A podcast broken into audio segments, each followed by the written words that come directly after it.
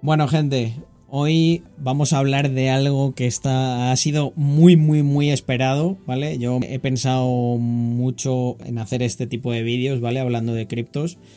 Si no me conoces, eh, soy Carlos Adams y bueno, digamos que estoy involucrado en el mundo de las criptos desde hace muchísimo, muchísimo tiempo. Tanto tiempo como finales del 2012. Soy un holder empedernido, he sido minero y bueno, ahora también hago muchas cosas que iréis viendo con estos vídeos. Hoy vamos a hablar de, cómo, de cómo se valora un portfolio y del por qué tomo las decisiones.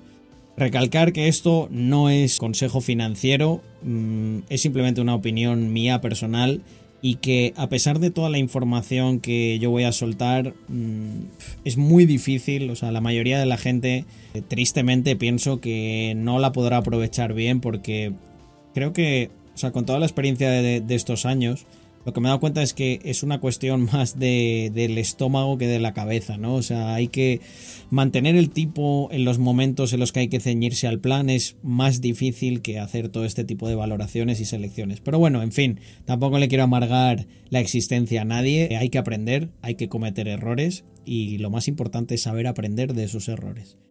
Yo por mi lado voy a intentar que sea lo menos lesivo posible para vosotros y que aprendáis de los errores que yo cometí. En fin. Cuando, o sea, para mí las criptomonedas no son muy diferentes de lo que serían las empresas. Y, y cuando tú inviertes, lo que tienes que tener es una, una visión lo suficientemente largoplacista eh, y que las expectativas que tienes en el ahora coincidan con las que tendrías dentro de 10 o dentro de 20 años, porque esa es la primera, la primera señal de entrada, por así decirlo. O sea, yo jamás invertiría en algo que pienso, eh, a no ser que quiera hacer un movimiento muy cortoplacista, ¿vale? Que no es mi estilo. Sé que habrá gente que a lo mejor en los comentarios y tal diga, no, pues a corto plazo se puede ganar mucho dinero. Fantástico. Em, pero es mucho más difícil y sobre todo mil veces más difícil con poco capital.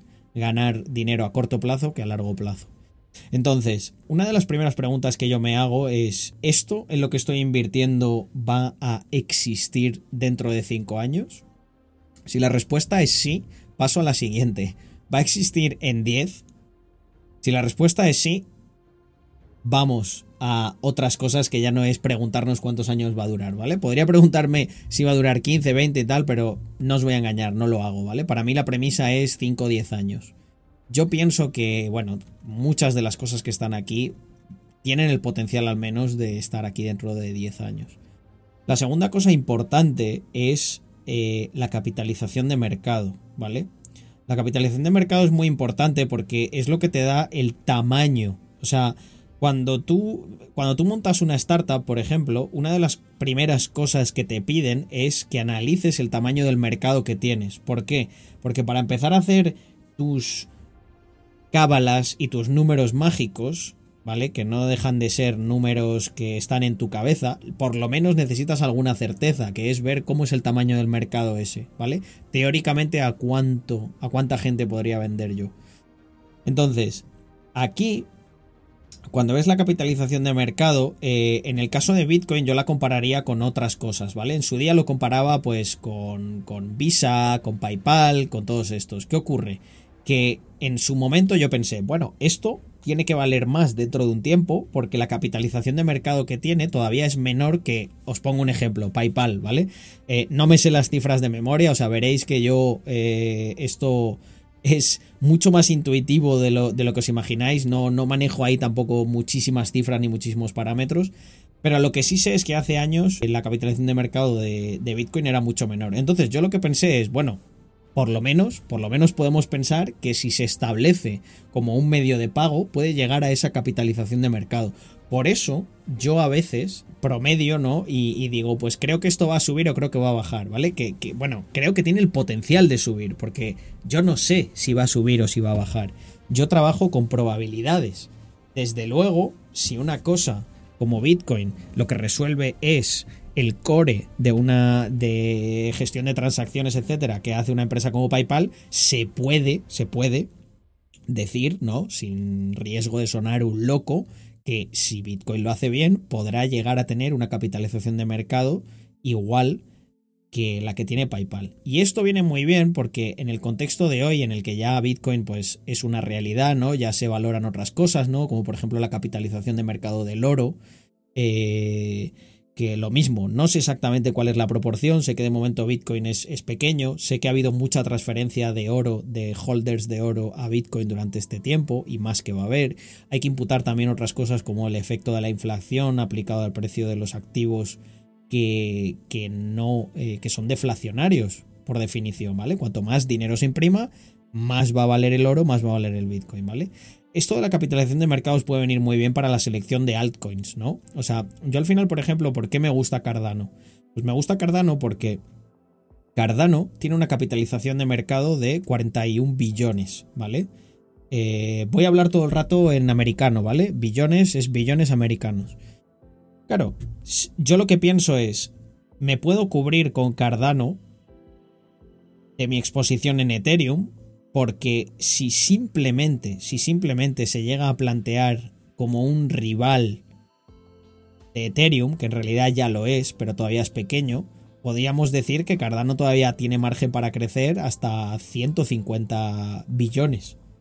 Entonces, si lo tenemos en esta capitalización de mercado en un euro con 30, joder, llegando a, casi el triple de lo que está ahora, podríamos, podríamos ver un alza en el, en el precio de un por tres. ¿Vale? Entonces, eh, básicamente es eso. Luego, ¿qué cosas, qué cosas hago también para, para entender qué hay más allá de los proyectos? Pues muy importante, ver, ver, por ejemplo, cómo se ha comportado, ¿no? Los que estáis aquí me habéis oído infinidad de veces, infinidad de veces decir, chicos, si la bolsa es muy sencilla, es comprar barato y vender caro. Pero por algún motivo es mucho más fácil decirlo que hacerlo. ¿Por qué? Porque al final nosotros cuando vemos los gráficos siempre estamos viendo el pasado, no vemos el presente. Pero fijaros que ver el presente es mucho es, muy diferente, ¿no? Cuando ves el presente no lo ves ya tan claro. Porque dices, joder, estuvo en 14, repuntó aquí y parece que no, parece que, todavía no levanta, que tal, entonces te entran las dudas. Este es el problema, que cuando lo ves en el presente no está tan claro. Yo como siempre tengo una visión largoplacista, lo que haría es decir, vale, donde yo jamás entraría es aquí. ¿Por qué? porque yo no tengo ninguna garantía de que esto vaya a subir. Sin embargo, cuando esto ha bajado, yo sí tengo ciertas garantías de que por lo menos puede volver a subir hasta aquí, ¿vale? Y yo lo que estoy buscando es entrar en un punto que me cubra, que me cubra por lo menos el que está a 4 a 5 dólares de diferencia de su máximo histórico. Porque si sigue bajando, y creo que la tecnología es buena, puedo tener nuevos puntos de entrada. Pero sin embargo, si entro muy muy alto y la caída es abrupta, la pérdida que voy a tener no me permite seguir colocando posiciones. O sea, al final, claro, todos, todos miramos y decimos, joder, es que lo suyo es entrar aquí. Pero aquí no entra nadie. Eso se ve por el volumen. Fijaos, la diferencia de volumen que hay. Pero es que ese es el punto. Este es un proyecto que está bastante alto. O sea, Creo que tiene un buen punto de entrada ahora mismo. Para, para ver si el proyecto me gusta, eh, siempre tenéis un, poquito de información aquí de lo que hace. Y al final, mm, para mí hay como dos tipos de inversiones. Inversiones en algo que es innovación, que no hay nada parecido, y inversiones que me cubren de otras cosas. En el caso de Z sería inversión en innovación. ¿Por qué? Porque Z es una plataforma que quiere funcionar como una DApp, una Decentralized App, que, bueno, que quiere revolucionar el mundo del streaming. Entonces no hay nada. Incluso para hacer la valoración de Z podríamos irnos a ver cuál es la capitalización de mercado de Twitch. No sé si saldrá de Twitch. Vale, perfecto. 15 billones. Y de Z tenemos. Z tenemos 10 billones. Esto es un signo clarísimo de que el mercado está sobrevalorado. Claro, aquí vienen las cosas que a la gente no le gusta escuchar, pero que yo os voy a decir. En mi opinión, Z no debería tener una valoración de 10 billones, porque la generación, el tráfico que tiene su red ni se le parece, ni se le parece a lo que tiene Twitch a día de hoy. Pero bueno, es lo que, os, lo, que, lo que, os, he comentado antes, ¿no? Al final aquí lo que estamos viendo es que eh, estamos en un bull run eh, gigantesco y todos los activos están hiper, hiper apreciados. No por lo que esté generando, por el cash flow que tenga ahora mismo Z o el volumen de uso, sino por la expectativa de lo que puede ser si se empieza a utilizar. Dicho esto, no es algo que me guste mucho. Si por ejemplo Z estuviera en una capitalización de un billón o incluso menos, lo consideraría muy interesante porque creo que hay una diferencia eh, para llegar hasta aquí. Pero pensadlo. O sea, que Z, que Teta o Z, que no sé cómo se dice, valga casi lo mismo que Twitch, uff, no, no, no me gusta, aunque tampoco es un no-go, ¿vale? O sea, no, no, no quiero decir. De hecho, está muy bien. Está ahora mismo, joder, ha estado en, en casi 15, bueno, en 13, y la tenemos en, en 10. Cosa muy importante, el volumen. Esta parte de aquí, el volumen. A mí, ¿sabéis qué es lo que más me flipa? ¿Qué es lo que me parece una señal de entrada buenísima? Que el volumen crezca, que el volumen esté creciendo, pero que el, el precio esté plano. ¿Sabéis por qué? Porque eso es que mucha gente lo está utilizando, pero no hay la suficiente presión sobre la oferta con una demanda ahí muy agresiva que hace que empuje el precio hacia arriba. Entonces, cuando eso ocurre, suele ser un periodo en el que hay más volumen. Fijaros, aquí había muy poco volumen y aquí sube y continúa manteniendo ese volumen, ¿vale? Cuando continúa manteniendo el volumen es que hay mucho interés. O sea, si os dais cuenta al final es es, un análisis muy sencillo. O sea, es, que esto se está usando. Se está usando cada vez más, pero no vale cada vez más. Y de repente, ¡pam! ¿Vale?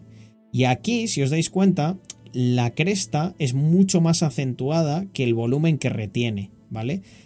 Pero bueno, sigue habiendo un buen volumen. Yo estoy bastante seguro de que Z continuará subiendo, pero bueno, no lo sé a ciencia cierta.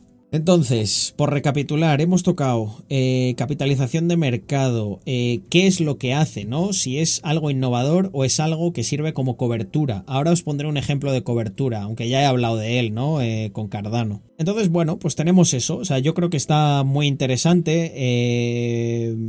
luego también está, está bien ver cómo, cómo está distribuido el volumen. Porque podéis ver que algunas, sobre todo las altcoins, ¿no? De repente en un broker raro tienen muchísimo volumen. Y, por ejemplo, mirar, aquí pone poca, pone 29 millones, 49 millones y los pone con los asteriscos. Esto es que no es de mucha confianza, ¿vale? Muy importante que el volumen se concentre en brokers reputados, porque si no pueden ser scam coins que están moviendo para hacer pumps and dumps. Pero bueno, esto tiene, tiene muy, buen, muy buen volumen en brokers muy reputados. El ejemplo de cobertura. Pues cobertura es cuando yo eh, invierto en algo que creo que puede sustituir a algo que ya está establecido. El caso de Cardano, vamos, es de libro, ¿no? Cardano, ¿por qué es una cobertura? Pues porque Cardano me cubre ante la eventualidad de que Ethereum mm, no consiga resolver los problemas que tiene, y no siga creciendo al mismo ritmo. Entonces ahí yo lo que hago es promediar y cubrirme, decir, oye, pues ¿quiénes le podrían sustituir? Podrían sustituirle Cardano, podrían sustituirle Polkadot, podrían sustituirle Chainlink, Bchain también y algunos cuantos más, ¿vale? Y lo mismo, el mercado de, de las criptos todavía se mueve mucho por noticias, ¿vale? Esto es una cosa que hay que tener en cuenta, porque es verdad que en otros mercados no produce movimientos tan, tan acentuados, pero en las criptos sí. Y fijaos, ¿no? O sea, aquí ha habido una subida, pero hay un volumen muy, muy, muy consolidado. O sea, al final, Cardano está claro que es una moneda que, que va a seguir subiendo porque tiene una buena comunidad, tiene buen volumen, tiene una capitalización de mercado que está bastante baja comparada con la que tiene Ethereum, o sea, tiene mucho margen para, para subir. Pero hay que tener también en cuenta una cosa, que yo siempre lo digo, ¿no? Porque me da la sensación ahora de que estoy hablando muchas cosas buenas y me gusta ser realista. Nosotros estamos en un mercado alcista muy muy grande. Las criptos eh, cuando pegan correcciones pegan correcciones muy aceleradas y son muy volátiles. Pensad que cualquier rumor de regulación o de cualquier cosa de prohibición que no que no sea vamos a decir buena para el ecosistema provoca unas correcciones muy muy bestias. Y todavía muchos de los que están entrando no han vivido lo que es un cripto invierno cripto invierno como el que vivimos eh, del 2000, mirar, del 2014 al, al 2018 fue muy muy largo, mirar. Esto va a ser muy gráfico. Fijaros que aquí se hizo un máximo histórico en el 2013, ¿vale? Aquí me acuerdo que fue cuando yo empecé a diversificar en mineros. Y fijaos lo que es esto. Siguen pasando los meses y todo va hacia abajo. Hacia abajo. 2015. Fijaos qué año 2015. Nada. 2016. Todavía nada. O sea, el que había entrado aquí está vendidísimo.